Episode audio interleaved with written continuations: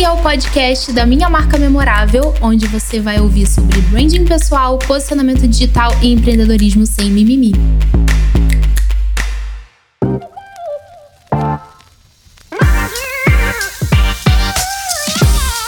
Episódio anterior foi uma conversa com a Laila Weintraub, que é fonoaudióloga e presidente do Clube da Fala. Eu contei um pouquinho também que ela foi a minha instrutora de oratória e como a oratória mudou a minha vida. E obviamente não é só a oratória que está envolvida nesse momento em se mostrar público, independente de como, se você vai fazer isso no online ou vai fazer no offline. Então eu separei algumas coisas, alguns tópicos para falar a respeito de se mostrar para o público de uma forma que você consiga fazer aos pouquinhos, que você não se sinta pressionado e que você vá ganhando confiança na execução.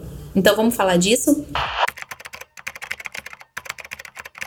Tudo começa com um medo. A gente falou disso no episódio anterior também. E os medos mais comuns são o medo do julgamento e o medo da imperfeição. Então a gente tem aquele receio de, ah, o que, que a galera vai dizer sobre o que eu tô falando? O que, que as, as pessoas vão pensar? O que, que o profissional tal que tá me acompanhando vai pensar que eu sou? E esse medo do julgamento naturalmente trava, né? Porque a gente imagina qual vai ser a reação das pessoas e aí, imaginando uma reação negativa, aquilo vai e trava a gente. E obviamente que tá unido com o medo da imperfeição, porque a gente quer fazer perfeito, a gente não não sossega enquanto não acha perfeito o que está sendo feito. E não é bem assim que funciona, porque você nunca vai estar satisfeito. Essa é a grande questão. Eu, como uma pessoa que sempre está buscando fazer coisas perfeitas, já me resignei, já entendi que isso não funciona. A gente não consegue executar absolutamente nenhuma ideia se a gente ficar com medo da imperfeição, né? E isso é muito comum quando a gente vai fazer vídeo, quando a gente vai fazer stories, quando a gente vai fazer postagem, a gente lê 10 mil vezes, a gente pensa pensa em como aquilo pode funcionar e aí acaba que desanda a porra toda. A real é que não funciona quando a gente pensa que não tá saindo perfeito, que poderia ser melhor e aí nunca sai do papel. E aí você vai ficar danado da vida quando vê outra pessoa fazendo exatamente o que você gostaria de fazer do jeito que dava. Então, a primeira coisa, na verdade, aqui é. Vamos falar de mindset. Vamos falar sobre a mudança, é, sobre como a gente deve se olhar, né? E esse olhar muito, muito crítico, muito cruel, ele não colabora em porra nenhuma. Você já sabe, né? Então, já sabendo que não colabora, esse é o momento da gente conseguir trabalhar, por mais emperrado que seja, por mais complicado que seja, a gente conseguir trabalhar isso da melhor forma possível. Então, como eu fiz? Primeiro, eu precisei mudar a minha forma de pensar, porque eu tava perdendo oportunidades, tava perdendo diversas oportunidades, não só de trabalho, mas também de relacionamentos e parcerias de todo tipo. É, então, se eu deixo de mostrar o meu trabalho porque eu tô com vergonha, porque eu tô com medo, eu tô receando o julgamento do outro, eu tô receando que eu não vou fazer aquilo perfeito, realmente não vai sair do papel. E eu não quero pensar que o meu projeto, que a minha ideia possa ser executada por outra pessoa só porque eu realmente fiquei com medo, né, de ser julgada, é, de acharem que estava imperfeito, ou eu mesma me criticar, né? A autocrítica, ela é muito nociva e a gente tem essa mania de estar tá com o chicotinho na mão e tá dando lapada o tempo todo. Então essa mudança é o primeiro ponto assim pra gente poder poder começar a trabalhar na nossa cabecinha como que a gente faz essa, esse posicionamento de se mostrar para o público de uma forma que aos poucos vai ser confortável fazer.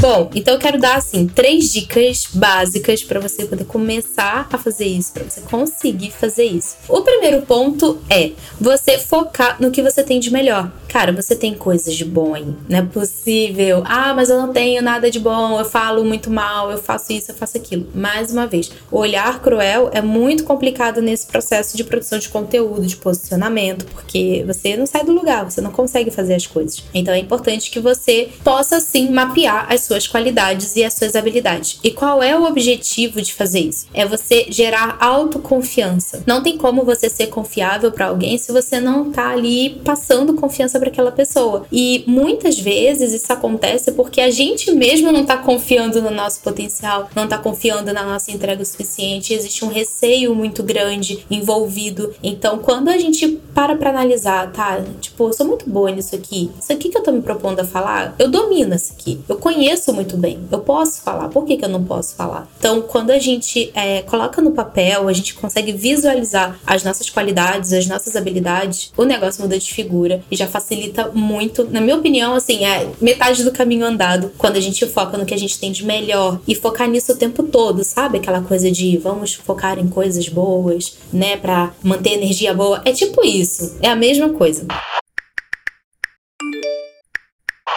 A segunda dica é esquecer o que os outros vão pensar. Essa é a mais difícil das três dicas. Eu acho que essa é a pior de todas, é a mais complexa, porque é difícil esquecer o que os outros vão pensar. A gente sempre tem aquele pensamento assim, vem no automático, nem controla, né? Fez o story e pronto, vamos chamar de blogueirinho. Fez o post lá, hum, fulano de tal me segue, vai pensar não sei o que, não sei o que. Ferrou, né? Então é, é um exercício que é diário e é eterno você esquecer o que os outros vão pensar. E como que a gente é, consegue fazer isso? Lembra da primeira dica, que é sobre você focar no que você tem de melhor? Pois é, quando você foca nisso e você foca muito no seu objetivo, na sua ideia de projeto, no que você quer realizar, não tem coisa ruim que te tire o foco, sabe? Sai tudo da frente e você foca naquilo e consegue executar bem. Então mantenha o foco no que você quer fazer e pense o tempo inteiro que você é muito bom nisso. Você não precisa ficar com medo. Você sabe o que você tá falando. Você sabe o que você tá compartilhando. Se você tivesse na dúvida, ah, não sei se isso aqui tá certo, não sei se essa ideia é boa e tudo mais, né, por algum tipo de insegurança técnica, até vai, a gente vai, lapida, estuda mais. Ah, vamos deixar esse assunto um pouco mais para frente. Agora, a partir do momento em que você sabe exatamente o que você quer falar, tira isso da tua cabeça.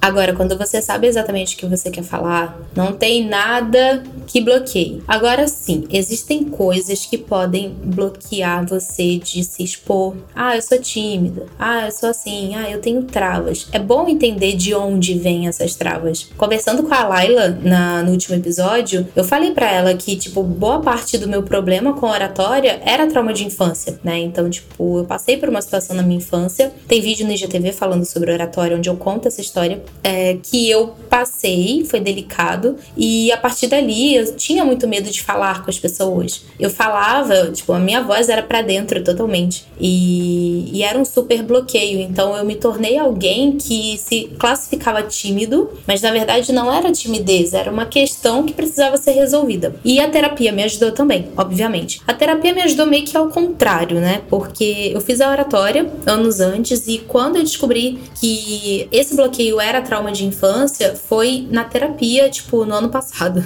Eu contando a história, eu liguei os pontos e vi que aquilo fazia sentido. E a oratória me ajudou mesmo eu não sabendo que era um trauma. Então, a segunda dica é: esqueça o que os outros vão pensar. Esqueça mesmo.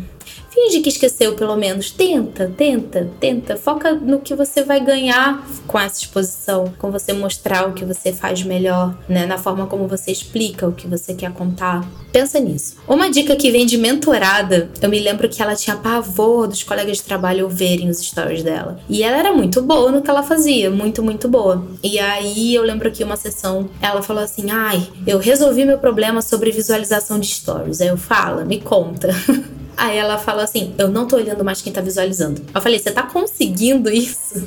Porque é difícil, a gente sempre quer ver quem visualizou, né? Ela falou: Não, pra minha sanidade mental, eu decidi que não ia olhar e tá dando super certo. Eu falei: Realmente, você tá fazendo mais stories, tá lá conversando mais com as pessoas, abrindo caixinha de pergunta e tudo mais. Ela falou: É, eu parei de olhar, isso fez muita diferença. Essa dica pode não funcionar para todo mundo, mas o que eu quero dizer com ela é que você pode buscar uma forma de lidar com isso. Então, por exemplo, se você você não olhar quem visualizou, pode fazer muito sentido para você, né? Ah, isso aqui funciona para mim. Então você pode buscar outras formas, né, de não passar é, pela ansiedade de, ai, ah, viram e me julgaram e etc. A gente criar as nossas próprias ferramentas para lidar com isso.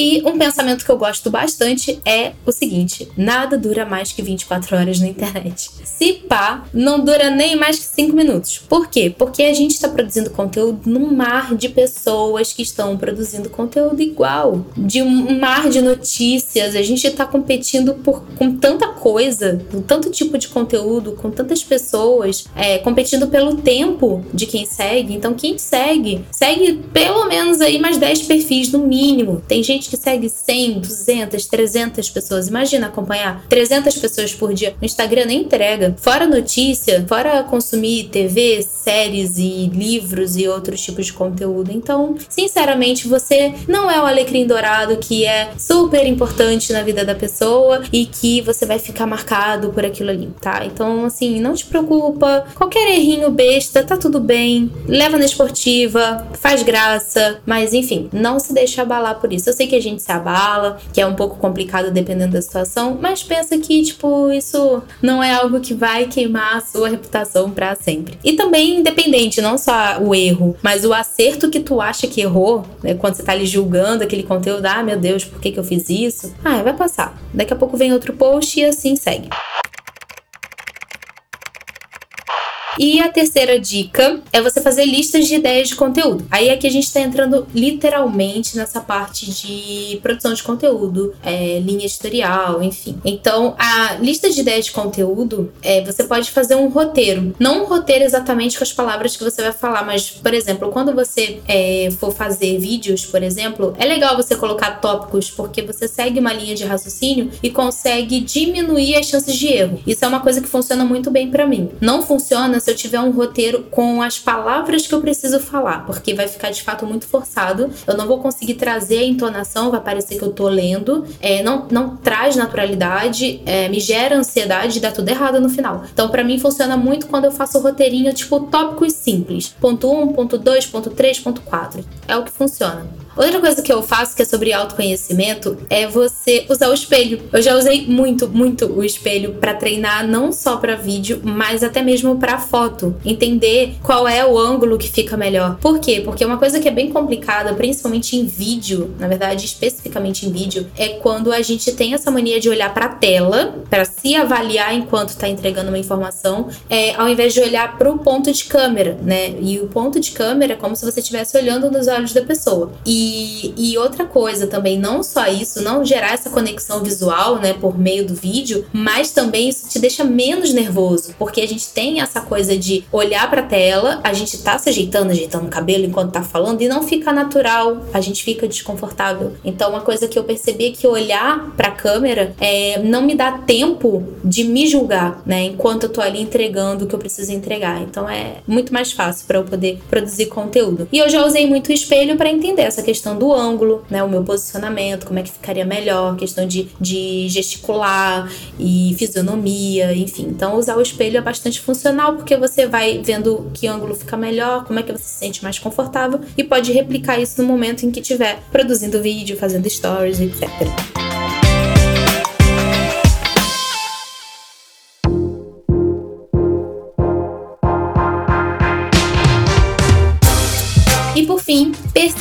conteúdo com os olhos do seu cliente ideal. Então, o que, que eu tô comunicando que resolve, é, barra, ataca a dor, ou, enfim, gera um desejo, e que ao mesmo tempo tá endossando a sua autoridade. Você também fica muito inseguro porque muitas vezes pode estar perdido sobre a forma como produzir conteúdo. Então, é, você tem que entender que a produção de conteúdo ela precisa conversar com o teu cliente ideal. Você precisa saber que está falando exatamente com essa pessoa que você quer ter como cliente. Isso, por incrível que pareça, também gera bastante segurança no momento de produzir conteúdo, porque a gente está focado em falar para esse cliente, fazer com que ele perceba que a gente entende a necessidade dele, o objetivo, o desejo, enfim, qualquer coisa que a sua oferta resolve. E, ao mesmo tempo, a forma como você está expondo aquele conhecimento para ele, né, como é que você está divulgando o seu trabalho, endossa a sua autoridade. E tudo começa com confiança, que foi o que eu falei falei no início desse podcast.